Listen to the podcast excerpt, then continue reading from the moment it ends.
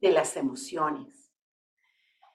Eh, y aquí yo les voy a pedir que se amarren los cinturones porque no solamente hoy, sino mañana eh, vamos a estar dedicados a trabajar en este territorio, que es un territorio en el que los coaches tenemos que convertirnos en personas muy hábiles, hábiles escuchadoras de lo que nos pasa en el territorio emocional y corporal y hábiles escuchadores de lo que le pasa al otro.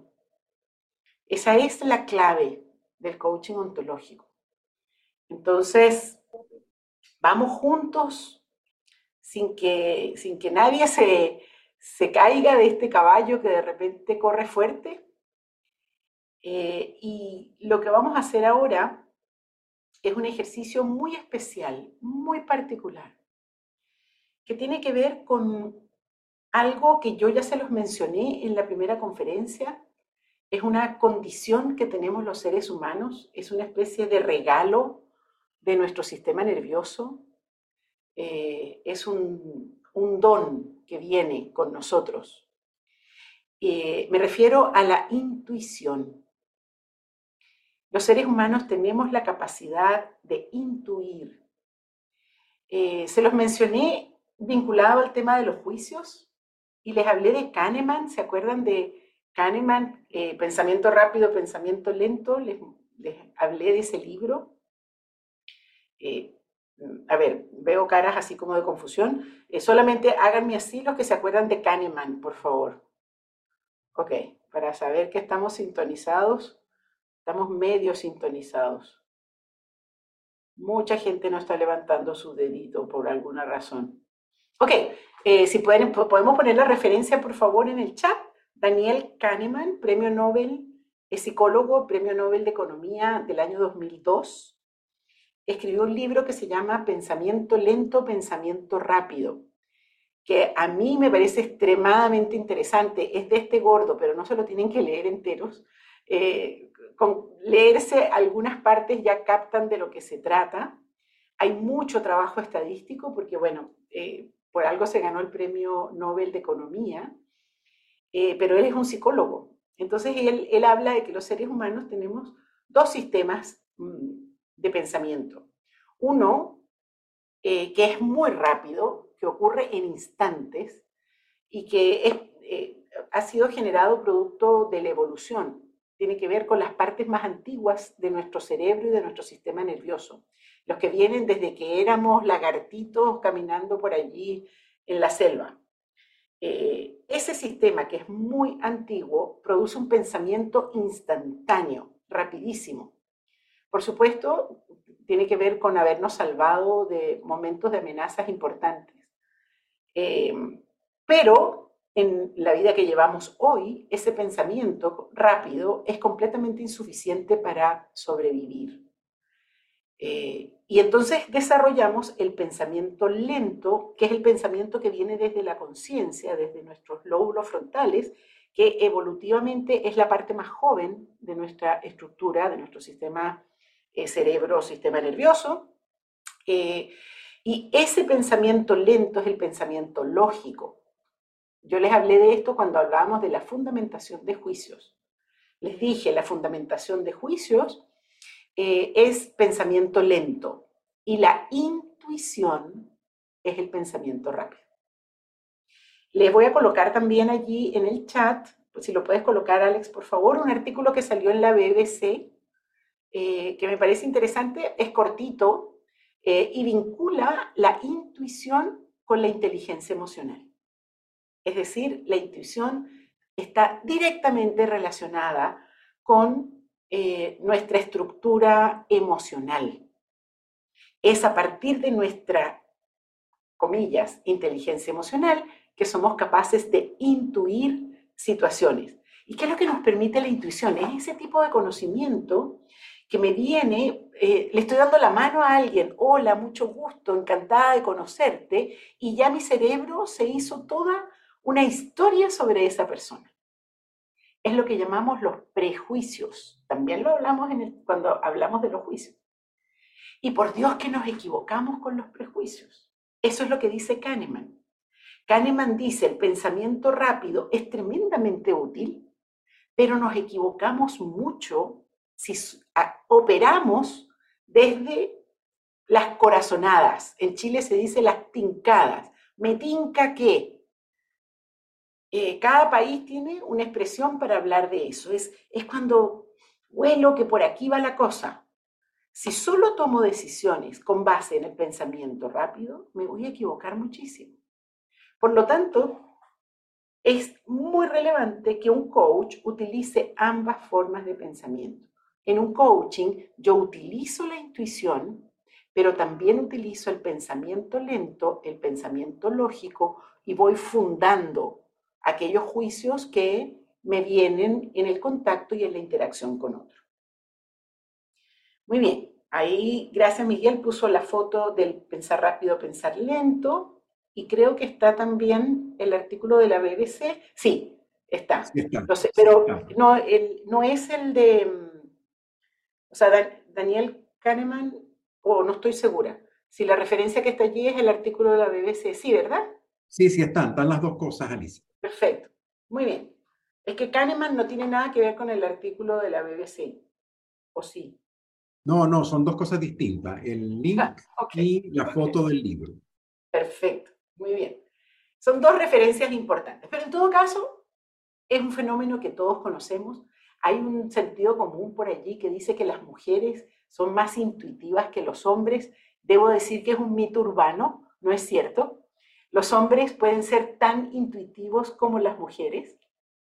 Lo que pasa es que eh, las mujeres recibimos una educación eh, y, hay todo un sesgo de género hacia que las mujeres supuestamente son más emocionales que los hombres. No es así.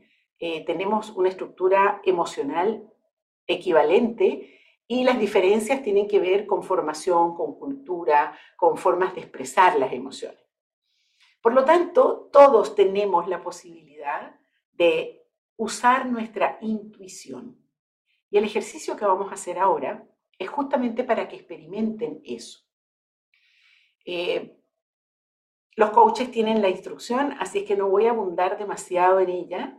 Sí les digo que lo disfruten, que lo aprovechen, porque es una tremenda oportunidad para sentirse un poquito mágicos y darse cuenta de que tenemos la, posibilidad de percibir cosas de las que ni siquiera somos conscientes. Nos vamos a sala chica entonces a trabajar con la intuición. Oh, Gloria.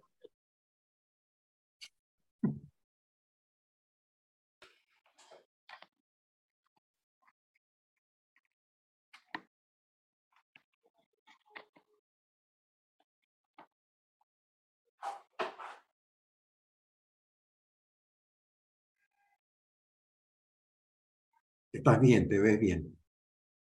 Mucho aire en la cabeza. Regresando.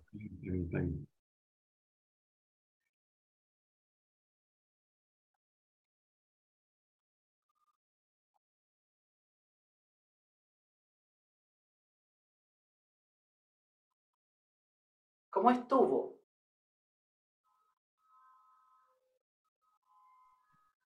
Bello. Bien. Bien. ¿Lograron sentir la intuición? ¿Lograron darse cuenta cómo tenemos esa estructura insólita que nos permite captar cosas del otro? Eso es lo más importante. Y la segunda cosa importante es darse cuenta que todo lo que decimos es solo una aproximación, una interpretación posible. Aun cuando usemos la intuición, siempre lo que vemos del otro es una interpretación, nunca es la verdad sobre el otro. Nos tomamos 10 minutos y regresamos porque nos vamos a sumergir en el coaching. 10 minutitos para descansar y volvemos.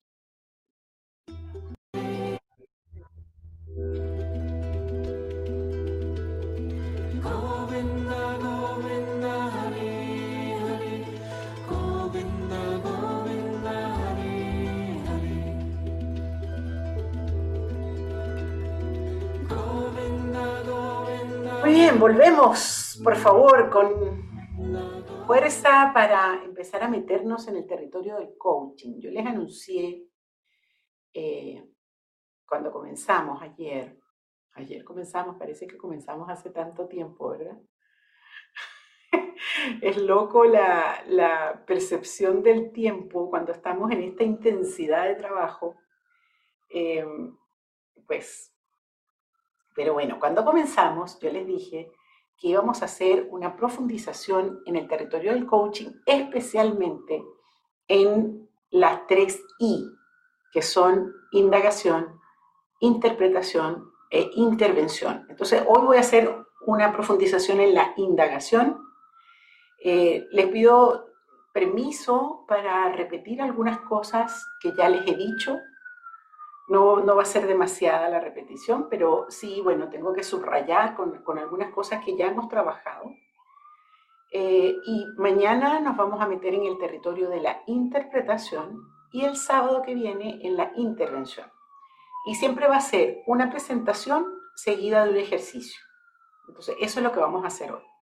Vamos a, trabajar un poco eh, y voy a pedir por favor que me pongan las láminas, las voy a ir pidiendo por números entonces empezamos con, la lámina 36 y también les pido a ustedes que tengan a la mano eh, el perfil de competencias. Yo por, un tema de, de, no enredarme demasiado, bueno, tengo el perfil de competencias acá, pero prefiero que lo tengan ustedes y estoy con el chat abierto y siempre pueden o levantar la mano o simplemente abrir su micrófono y hacerme una pregunta o hacerme algún comentario que juzguen importante. Entonces pongo mi cronómetro porque no quiero eh, pasarme del tiempo, porque quiero dejar tiempo para que puedan hacer el ejercicio de cierre. Entonces quiero hacer algún alcance sobre la creación de contexto. Eh, sobre todo porque en algún momento que me metí en las salas ayer, algunas personas me hablaban sobre la creación de contexto y sobre la articulación del quiebre, y yo les insistía que ambas fases eh, tienen que ser breves, pero no menos efectivas. Crear contexto significa generar el espacio eh, físico y el espacio emocional y lingüístico en donde el coaching puede ocurrir. Entonces es bien relevante hacerlo eh, de manera muy efectiva, pero tiene que ser corto, o sea, no puedo crear un contexto tan largo que al final me coma eh, el tiempo que tengo para el coaching. Regularmente el tiempo que tenemos para un coaching es de una hora. Cuando ustedes los contraten en empresas, se van a sorprender porque a veces lo que la persona les da son 45 minutos y en 45 minutos tienen que hacer el coaching. Normalmente es una hora, rara vez tienen una hora 15. Y cuando las cosas se ponen muy interesantes y, la persona está muy seducida por el proceso de coaching, pueden llegar a tener hasta una hora y media. Pero ese es el tiempo. Entonces voy a hablar siempre en términos de una hora. Pero les pido que no, por favor, no tomen lo que yo les diga como una receta eh, infalible, única, que hay que cumplir así taxativamente. Porque en el coaching, dado que es una, el coaching es un fenómeno sistémico, complejo, eh, pues es muy difícil hacer recetas. Con todo, entendemos que desde el punto de vista didáctico es necesario poner algunos parámetros. Entonces yo diría cuatro minutos, no más de unos tres, cuatro minutos en la creación de contexto, en donde garantizo que están las condiciones eh, si es necesario, explico, pero a veces, o sea, es muy raro que yo tenga que explicar durante un coaching en qué consiste el coaching, porque eh, suelo hacerlo antes. cuando nos contratan en las empresas, solemos tener una primera entrevista con la persona, en donde preparamos el terreno. A veces no hay esa entrevista y tienes que invertir tiempo en explicar un poco, pero no es el coaching mismo. Eh, y ya entonces cuando ya estás dentro de la interacción misma, la creación de contexto debería ser pocos minutos. Sean naturales en lo que digan. Es decir, eh, por ejemplo, no garanticen confidencialidad cuando hay cinco personas más que están mirando el coaching. Eh, sobre todo cuando lo hacemos acá en el espacio del, del curso, eh, pues ustedes van a hacer coaching, hay un coach observador, entonces no, no, no digan cosas que no, que no corresponden con la verdadera situación de lo que está pasando. Eh, cuando hacemos coaching digital es bueno garantizar que hay un cierto espacio para que la persona se pueda mover, eh, algunas cosas tecnológicas, como por ejemplo ten el celular a la mano, dame tu número de teléfono por si se cae internet, poderte llamar por teléfono o anota tú mi número de teléfono por si se cae tu internet, tú me puedas llamar por teléfono. Cosas de ese tipo. Eh, la misión es generar confianza, una, una primera pasada de confianza, que después se va a ir reforzando a lo largo de la interacción. En el perfil, dame la lámina siguiente, por favor. En el perfil, el, la línea de flotación que llamamos es cuando donde dice suficiente, es, lo, es el mínimo aceptable que, que esperamos que ustedes realicen, tiene que ver con hacer, dar sentido a la conversación con naturalidad, es decir, no una cosa artificial como escrita en una ficha, eh, que permite que, que nuestro coachí se sienta confiado con un buen kairos. Eh, el sentido del kairos es muy importante, el sentido de ya, estamos listos, comenzamos. Eh, es, es, bastante fluida esta fase. Quiero ver si hay alguna pregunta. No, ¿hay algún comentario que alguien me quiera decir algo sobre la creación de contexto? Si no, avanzo. Dame la lámina siguiente, por favor, porque me voy a quedar un poquito en la articulación del quiebre. Nosotros en este nivel, en el nivel ABC, somos muy insistentes en que ustedes aprendan a articular eh, cuál es la insatisfacción, cuál es el problema con, con, el que la persona está llegando a la conversación. Eh, ahora, es muy importante entender que la articulación del quiebre es solamente la puerta de entrada. No se trata de hacer un coaching, una especie de mini coaching en 10 minutos para poder eh, alcanzar a comprender profundamente el observador que es la persona que está declarando ese problema. Porque para eso es el coaching. Entonces es solamente escuchar y articular la dificultad, la insatisfacción con la que el coachee inicia la interacción, tal como dice allí. Dame la lámina siguiente porque ahí me parece interesante que en el, en el nivel suficiente, que es la línea de flotación, es hacer una muy breve indagación para poder entender qué es lo que le está pasando a esa persona. Una breve indagación son dos o tres preguntas, no más. Y luego le digo algo así como, ok, entiendo que lo que quieres que trabajemos es tal cosa, y escucho la respuesta del coachee para ver si es eso lo que esa persona quiere trabajar y tal vez si es importante aclararle a la persona que es el comienzo, que es posible que vayamos a trabajar o que terminemos trabajando con otra cosa que a él le parezca más importante. Eh, establecer que es la puerta de inicio, el comienzo. ¿Ok? ¿Alguna pregunta, algún comentario sobre esto? Sí. ¿Qué te refieres cuando dice usa el modo conjetural? Ok. Eh, ¿Es Margot quien está hablando o Margot levantó la mano? Fernanda, perdón. Fernanda. No te veo. Ah, ya te vi. Ahí te vi, Fernanda. Ok, ¿me puedes repetir, por favor? Porque no, no, no alcancé a oír tu pregunta. Sí dice, se debe observar que el coach muestra apertura, justa o desecha, indaga. Cuando se dice usa el modo conjetural, ¿a qué nos referimos?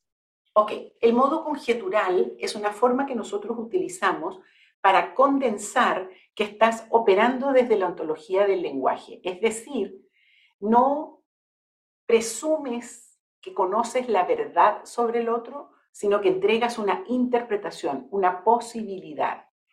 Entonces, cuando yo, yo, te digo, ok, entiendo que quieres trabajar sobre la relación con tu mamá en los últimos 10 años, ¿es eso? Ahí estoy utilizando el modo conjetural, porque lo estoy entregando como una posibilidad que espero la validación del otro. ¿Ok?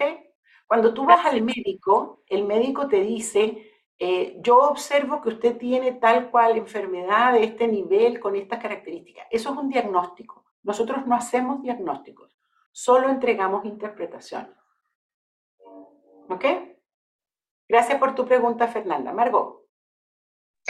Sí, tengo dos pequeñas preguntas. Primera, mm, quisiera saber si uno se lanza haciendo la articulación del quiebre y que el otro lo completa, como que lo vayamos construyendo de a dos, eso se puede, ¿cierto?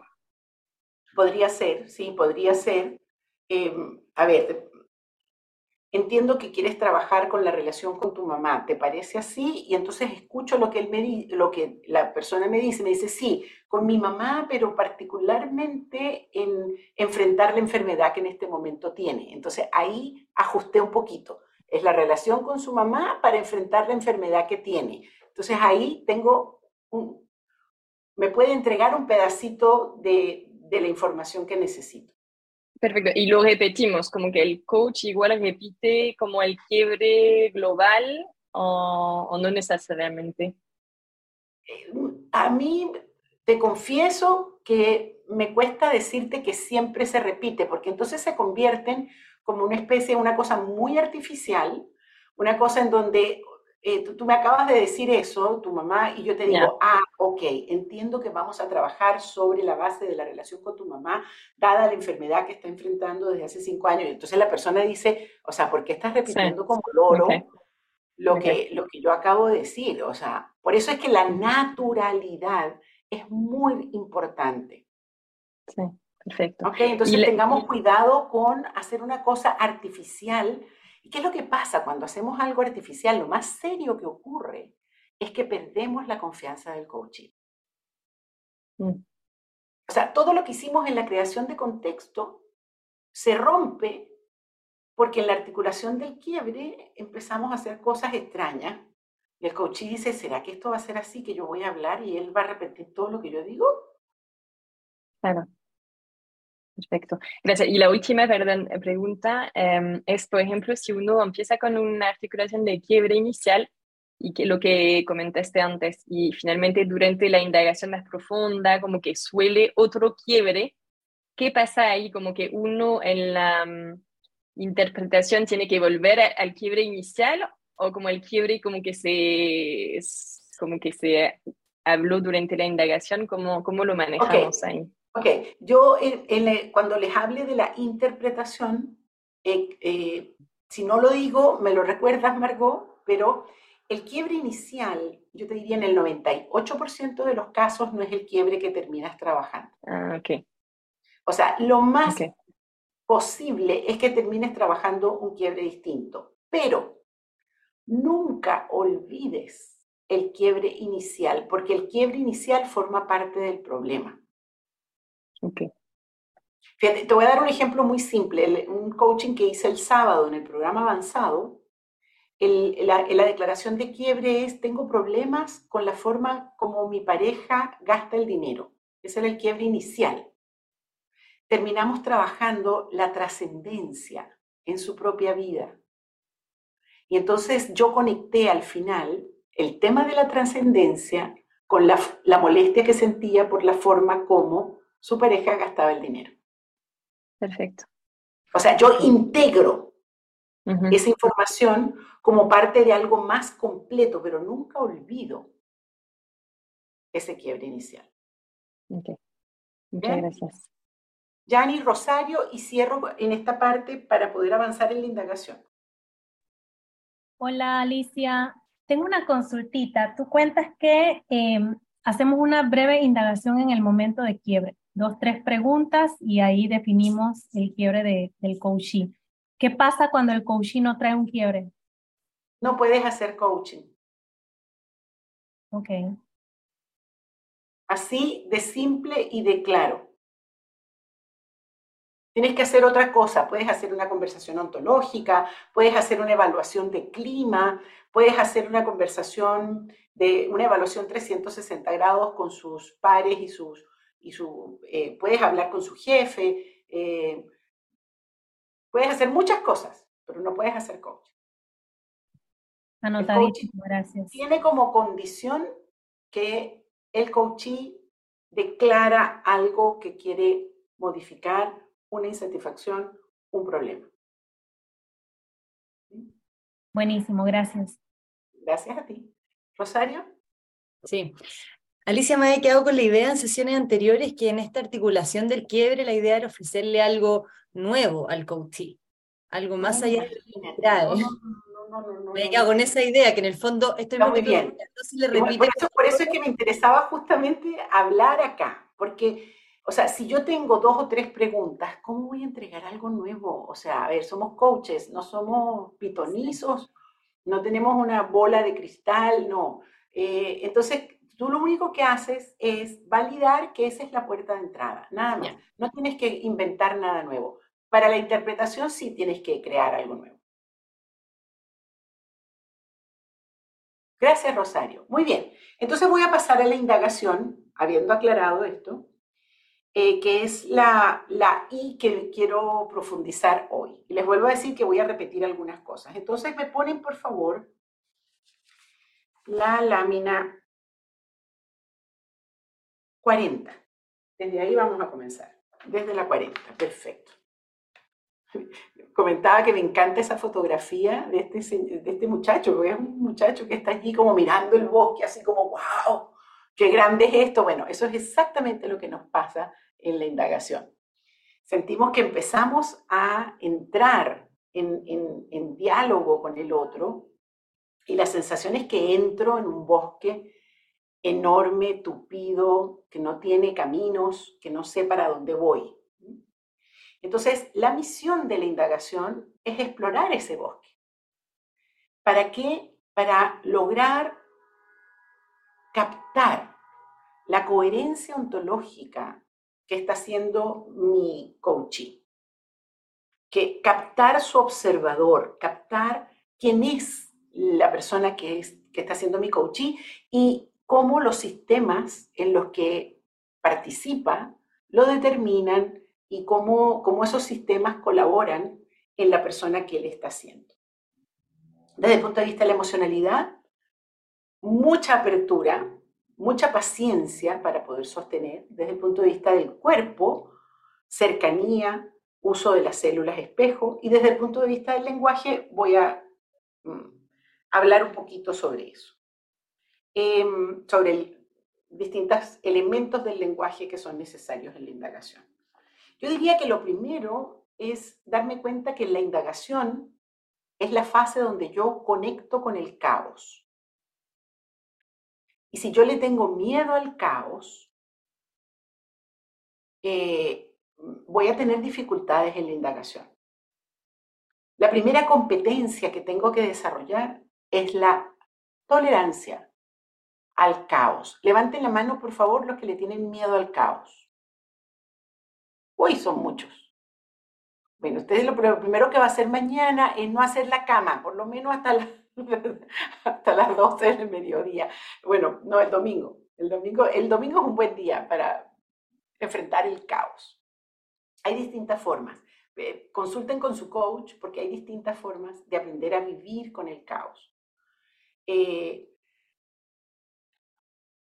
en ese caos, o sea, el caos, que, ¿cómo, ¿cómo entendemos el caos? El caos es algo que tiene un orden que yo no entiendo todavía. Las cosas tienen órdenes. Los seres humanos tenemos órdenes. Cuando yo no entiendo ese orden, digo, esto está caótico. Esto es caótico. Entonces mi misión es atravesar eso que yo estoy calificando como desorden para poder encontrar cuál es el orden, que siempre va a ser un orden distinto al que está en mi cabeza. Y para eso tengo que tener ese nivel de tolerancia, ese nivel de paciencia. Ponme la lámina 42, por favor. Porque no se olviden nunca que la indagación es una modalidad del habla. Dijimos que la indagación y la proposición son dos, las dos modalidades del habla que son, por cierto, fundamentales durante el coaching.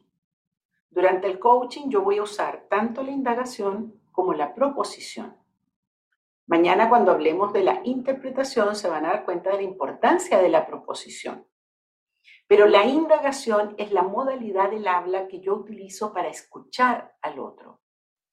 Entonces me es muy importante que conecten la indagación con la escucha ontológica.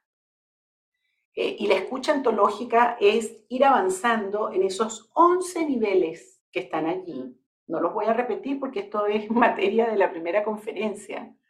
Para la gente del DCO, tienen que trabajar con Valeria todo lo que es el planteamiento ontológico sobre la escucha, en donde nosotros no solamente nos abrimos a comprender al otro, y comprender al otro es fundamental, nos abrimos a ser transformados por la palabra del otro. El coach es transformado por la palabra del otro. En una interacción de coaching no es solamente el coachee el que se transforma. Los coaches salimos transformados también. Y ustedes ya lo tienen que haber vivido en alguna de las interacciones que han hecho. Entran a un coaching de una manera y salen de otra, con una percepción sobre la persona con la que trabajaron completamente distinta a la que tuvieron al comienzo. Es muy importante que en la indagación, y aquí ahora les voy a pedir que me den la lámina 43, por favor. ¿Habían visto este cuadro? ¿Sí? No. No. Varios no. Ok. Entonces usted le va a sacar una foto. Agarre su celular y sáquele una foto. Aunque esta presentación la, van a, la tiene y este está en su cuaderno, pero quiero que tengan una foto de esa, de esa estructura. Y que la tengan así como en, en ojalá la pongan en el, en la contratapa de alguno de sus chats o no sé, tenganla en favoritos para que siempre la puedan tener disponible. Esa estructura me marca, es un mapa de indagación. Entonces, fíjense, yo voy a indagar en el observador y en el sistema. O si, el, si tú me estás haciendo la presentación, eh, marca esas dos líneas, por favor, con el cursor. Observador y sistema son dos grandes canchas donde yo voy a indagar. Y en ambos voy a indagar tanto en la historia como en la estructura. Entonces, por ejemplo, en el observador, cuando yo indago la historia, indago su pasado, de dónde viene, sus vivencias, sus traumas, cómo, ha sido el recorrido de esta persona en la vida. En el dónde estoy, qué me está pasando, yo suelo preguntar, a ver, ¿qué número de hermano eres? ¿Tu papá y tu mamá viven? Eh, porque me interesa mucho saber de qué edad tienes, porque me interesa ubicarlo en la línea del tiempo. Cuando yo estoy trabajando en la historia en el observador, estoy trabajando en la línea del tiempo de esa persona. También tengo que trabajar en la estructura.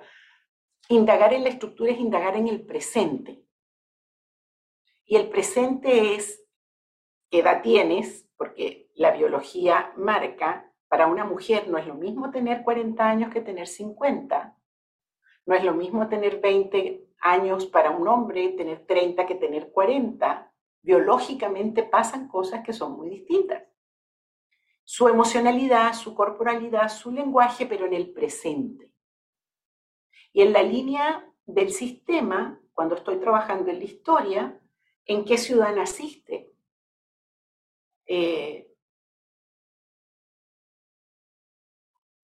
me estaba acordando si en algún donde estoy que me está pasando reciente con ustedes, hice preguntas, pero son preguntas por la cultura, la cultura que te ayudó a crecer. Eh, ¿Cuál es más o menos la historia familiar? Eh, ¿A dónde fuiste a la escuela? ¿De qué te graduaste? Son elementos sistémicos que son importantes. Y luego está la estructura, que es el presente, vale decir, dónde trabaja, cuál es su familia hoy, cuando yo hago la pregunta en el dónde estoy, qué me está pasando de con quién vives hoy, quién, quién vive contigo en esa casa, estoy preguntando por la estructura, por el sistema, relaciones significativas, su trabajo, etc. Muy bien. Ahora, si bien tenemos esta guía de indagación y que podemos tener otras guías, como por ejemplo los ejes del observador son también una guía de indagación, cuáles son tus inquietudes, cuáles son tus juicios maestros, cuáles son las emociones que te han marcado en la vida, etc. También es importante en la indagación, eh, ya se me pueden sacar la lámina, gracias. También es importante en la indagación dejar que el caballo marque el camino. Eh, hay algunos que no hayan dado nunca a caballo, pero eh, cuando uno anda a caballo, uno sujeta las riendas y te enseñan, ¿verdad? Usted le da así, le da así, el caballo entiende y más o menos lo va llevando. Pero si usted le suelta las riendas al caballo, el caballo va a recorrer un camino que si usted lo tiene pescado, nunca va a saber a dónde hubiera ido el caballo si yo lo hubiera dejado suelto. Entonces yo le diría, en una hora de interacción, usted ya se gastó ocho minutos entre crear contexto y articular quiebre. Tiene más o menos unos 20 minutos para indagar, más o menos. Puede ser menos, 15 minutos de indagación a veces. En ese tiempo, usted tiene que dejar una primera parte para dejar que el caballo vaya a su aire, marcando el camino. Pero llega un momento en que usted tiene que empezar a dirigir la indagación. Y empieza a hacer preguntas para profundizar. Muy bien. Entonces, cuando empezamos a hacer preguntas, vienen las direcciones de la indagación. Pónganme la lámina 44, por favor.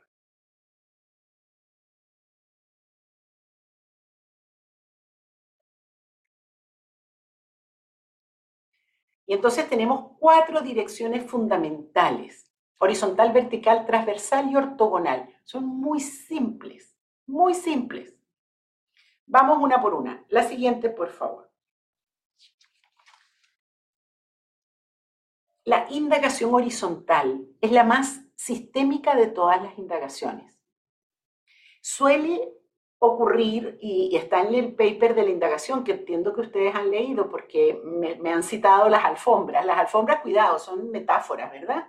Pero estas alfombras tienen que ver con eh, eh, más o menos una, cierta secuencia que yo utilizo en la indagación. Entonces, la, la primera ola de indagación es esta indagación horizontal, sistémica, en donde yo ubico mi coachee en sus tiempos, en su estructura y, hago las preguntas básicas que me permiten como tener una especie de mapa, es el GPS eh, de la, del, del coach.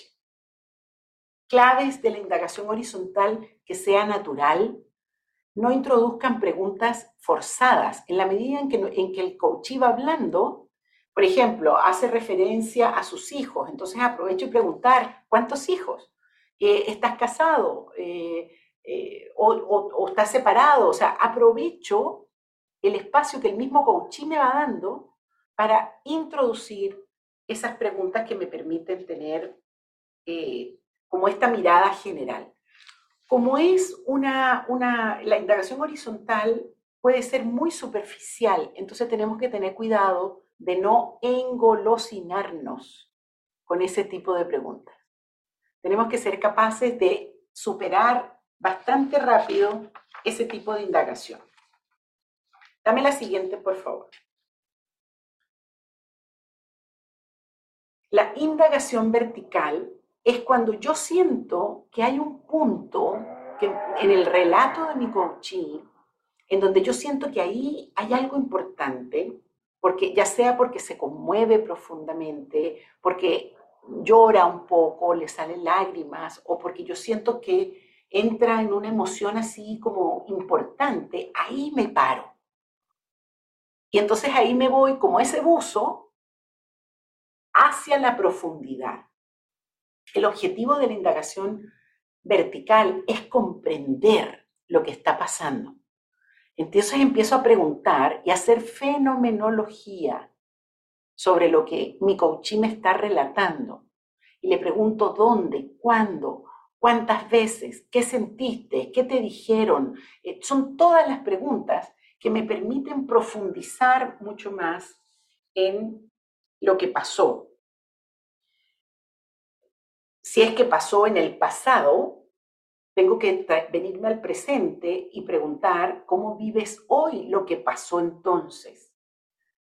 Eh, ¿Cómo te afecta hoy aquello que pasó? Y si es una cosa que pasó hace poco, pues me tengo que quedar allí eh, hasta entender bien, incluso ser capaz de saltar solamente desde la narrativa del otro y pedirle que me muestre.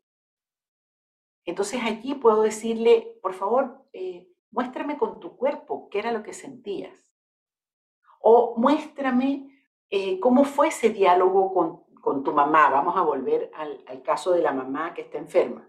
Entonces, ok, ¿por qué no me... A ver, ahí vamos a imaginar que tu mamá está allí, que te está diciendo que la acaban de diagnosticar con esta enfermedad. Eh, y dime, por favor, muéstrame qué fue lo que tú le dijiste. Y armo una escena en donde no solamente él me está contando, sino que me muestra lo que le está pasando. En, las indagaciones verticales valen hacer escenificaciones, dramatizaciones, visualizaciones, etc. Muy bien. Hay que tener cuidado de no ahogarse en la indagación vertical porque tengo que volver a, de alguna manera, a subir a la superficie y poder decirle, por ejemplo, esto que te pasó con tu mamá, esta reacción emocional que tuviste cuando ella te dijo que estaba enferma, ¿te ha pasado antes? ¿Te ha pasado en otra parte? Y entonces ahí cámbiame la siguiente lámina, por favor, porque viene lo que llamamos la indagación transversal en donde yo lo que estoy buscando es si el patrón de comportamiento que exploré en la indagación vertical ocurre en otras partes. Entonces, por ejemplo, cuando tu mamá te dijo que estaba con esta enfermedad, tú te enfureciste y empezaste a culparla y empezaste a decirle que, ah, eso te pasa por no ir al médico, no sé qué más. Esa reacción de culpar al otro frente a algo que te va a causar muchísimo dolor. ¿Te ha ocurrido en otras partes? ¿Te ha pasado frecuentemente? ¿Dónde aprendiste eso? Todo eso es indagación transversal. Me muevo con el patrón de comportamiento a otros dominios para ver hasta dónde ese comportamiento está presente en la vida de nuestro coaching al, hacerlo así, estoy buscando nuevamente la coherencia ontológica. Y aquí hay algo que es muy bonito en la forma como los seres humanos somos. Y es que repetimos patrones de comportamiento en distintos lugares. Yo temprano, cuando comencé, les pregunté, ¿quién tiene poca tolerancia al caos? Y varios levantaron su mano. Bueno, yo me puedo imaginar como esas personas que tienen poca tolerancia al caos tienen ordenado su closet o conviven con un zapato que se echó a perder o establecen ciertas normas eh, para que los hijos hagan ciertas cosas en la casa. O sea, me puedo imaginar incluso cómo puede ser la relación con sus hijos adolescentes a partir de ese pequeño artefacto de comportamiento. ¿Por, ¿Por, qué? Porque los seres humanos somos así, o sea, me comporto de una manera acá, me comporto de la misma manera en otros lados. Y eso es un gran recurso para los coaches, que nos permiten entender eh, cómo funcionamos. Y luego, dame la siguiente, por favor. Está la indagación ortogonal. La indagación ortogonal en realidad es una indagación transversal, pero tiene un factor que la hace diferente y es la sorpresa. La indagación ortogonal ocurre cuando vengo conversando con la persona y de repente, ¡chas! veo algo y lanzo una pregunta que sorprende al coaching. Los, lo mueve de dominio. Estoy indagando sobre algo en la oficina y de repente, ¿y esto tiene que ver con algo parecido a lo que te pasa con tu hermano? Muevo el dominio. Fíjense que en rigor es una indagación transversal. Lo que la convierte en ortogonal es el factor sorpresa. La utilidad de la indagación ortogonal es que me completa el crucigrama, me completa el puzzle que estoy armando sobre el otro. Es la pieza que faltaba. Siempre cuento este ejemplo, un ejemplo antiguo, antiguo, antiguo, de cuando yo comencé a ser coach. Me acuerdo que en un coaching, también en avanzado, estaba trabajando con una mujer venezolana eh, que era muy, muy explicativa. Teníamos ya casi una hora y tanto trabajando y yo indagaba, indagaba, indagaba y no lograba mirar su estructura de coherencia, no lograba explicarme su quiebre, no, pues una cosa. Y de puro cansado estábamos hablando de pie y de puro cansancio yo me siento y ella sigue hablando y yo la miro de abajo hacia arriba y le digo, tú chupaste dedo cuando eras chiquita. Y me, se me queda mirando así y me dice, sí, yo chupé dedo. ¿Saben lo que es chupar dedo? No, en Venezuela se dice mamar dedo, pero como en algunos países es medio feo, entonces prefiero decir chupar dedo. Se chupaba el dedo pulgar, se chupó el dedo hasta que tenía más o menos 10 años, se escondía en el closet para chuparse el dedo. Y ese comportamiento, cuando logré darme cuenta que se chupaba el dedo, y, ¿saben por qué lo, lo, lo logré ver? Porque de abajo hacia arriba le vi el paladar. Le vi los dientes clásicos de las personas que han chupado dedo durante mucho tiempo. Eh, y ese comportamiento me permitió explicar todo lo que le pasaba sea, a partir de allí empezamos a construir la interpretación y fue fantástico. Es eso, y fíjense que tiene mucho que ver con el ejercicio que ustedes acaban de hacer de la intuición. Es, intuyo algo y lo lanzo.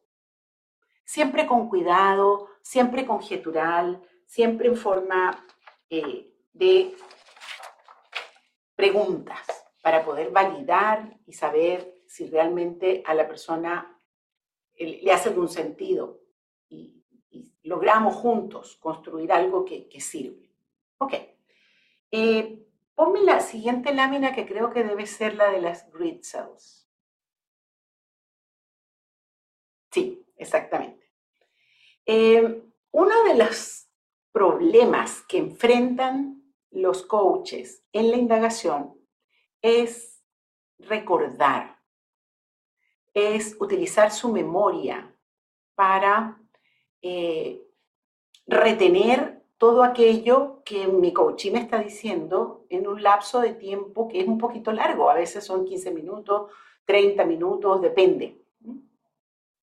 Y yo les quiero, les quise traer esta gente, los Okofi eh, y Britt Moser y Edward Moser, eh, que fueron premio Nobel de Fisiología en el 2014 por sus descubrimientos con este tipo particular de células, que son las grid cells, que no solamente las tenemos los humanos, también las tienen eh, varios tipos de mamíferos.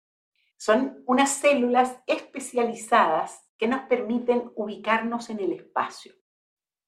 Son las células que me permiten saber cuando llego a una ciudad nueva que mi hotel está acá, que aquí está la plaza, que allá se toma el autobús, etc.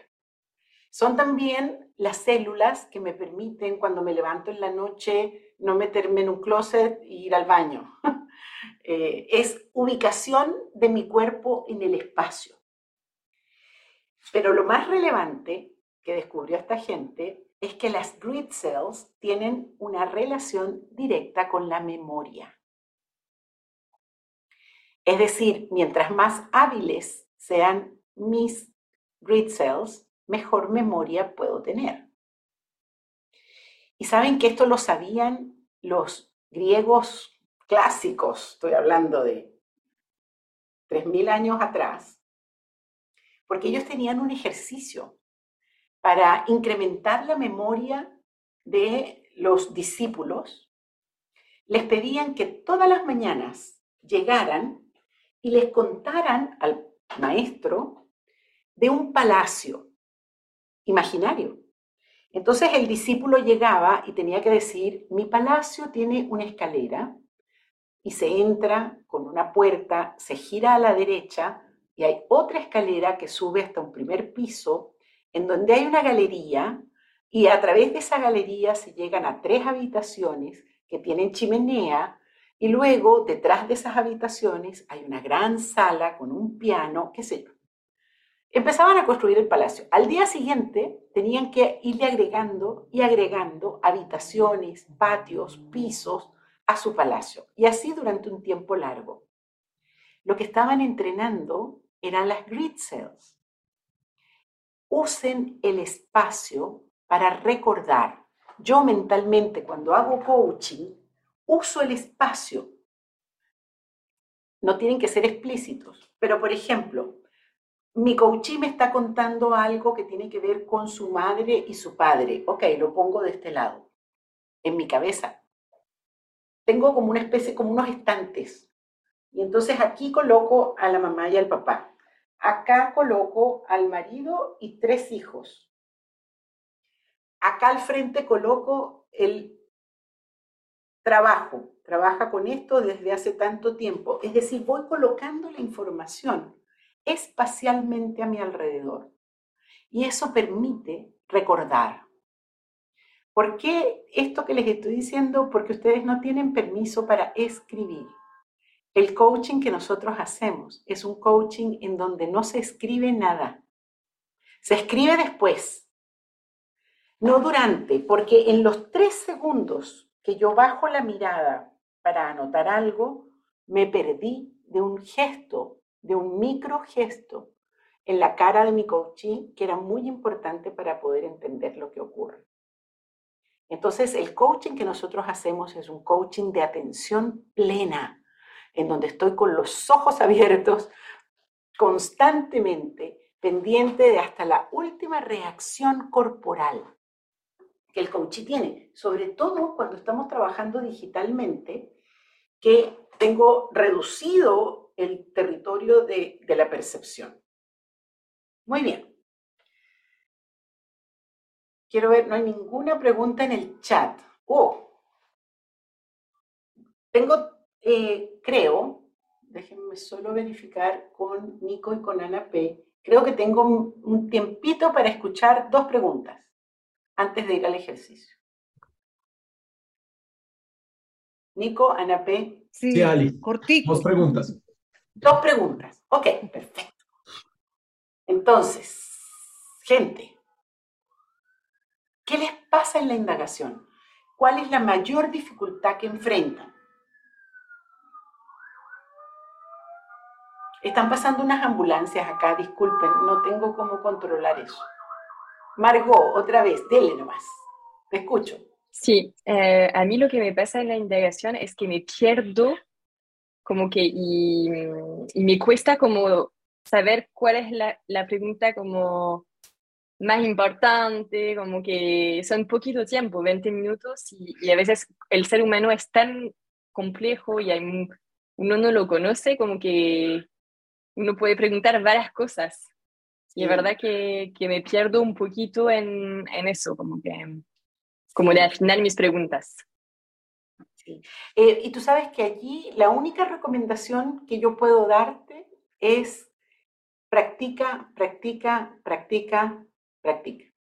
No hay otra, porque en la medida en que tú tengas, acumules horas de práctica, vas a aprender a ser más eficiente tu indagación. Vas a aprender cuáles son las preguntas que, te permiten eh, acelerar el proceso. Yo creo que eso es una misión de todo coach, aprender a hacer una indagación más efectiva, más poderosa, y eso significa en menos tiempo. El tiempo cronos es siempre un factor, Margot. siempre.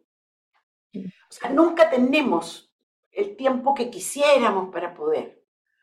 Entonces hay que aprender a usar el tiempo que tenemos disponible de una manera más poderosa, más efectiva.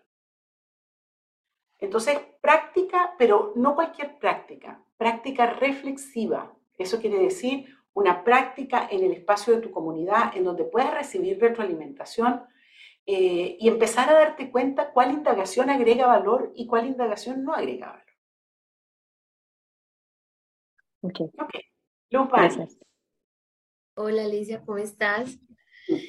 Eh, bueno, no, me pasan como dos cosas. Uno, pues una pregunta y es si em, en los diferentes tipos de indagación, pues como el objetivo es que también sea una conversación eh, fluida, eh, no se tenga que hacer estructuralmente, me explico, o sea, como que, ay, primero hago este tipo de indagación, después esto, sino que en la medida en que también el coach va dando los elementos, puedo mezclar de alguna forma la indagación, es mi pregunta, o si es importante. Es absolutamente así.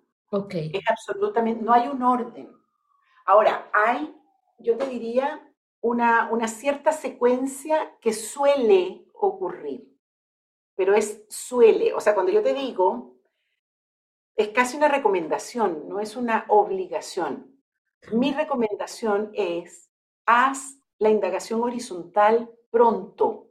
¿Por qué? Porque te permite tener una mirada sistémica y en la medida en que tienes mirada sistémica, eh, eso te permite avanzar mucho mejor.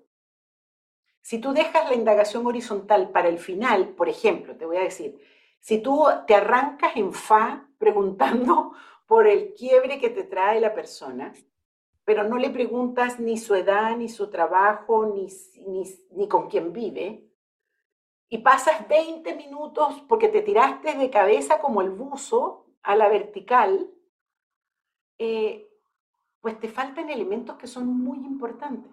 Entonces, claro, cuando ya vas, vas a querer interpretar, vas a tener que preguntarle, oye, pero eh, ¿cuántos años es que me dijiste que tenías? Porque claro, no hiciste esa indagación sistémica al comienzo. Ahora, ten cuidado, porque no siempre ocurre así.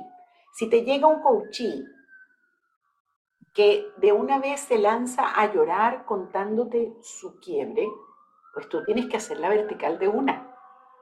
Y haces la, horizontal después. Por eso te digo, no hay una receta. Y es tal como tú dices, tú puedes mezclar. Eh, ahora, para nosotros, para poder certificarlos a ustedes, necesitamos saber que saben hacer una indagación en todas las direcciones dichas.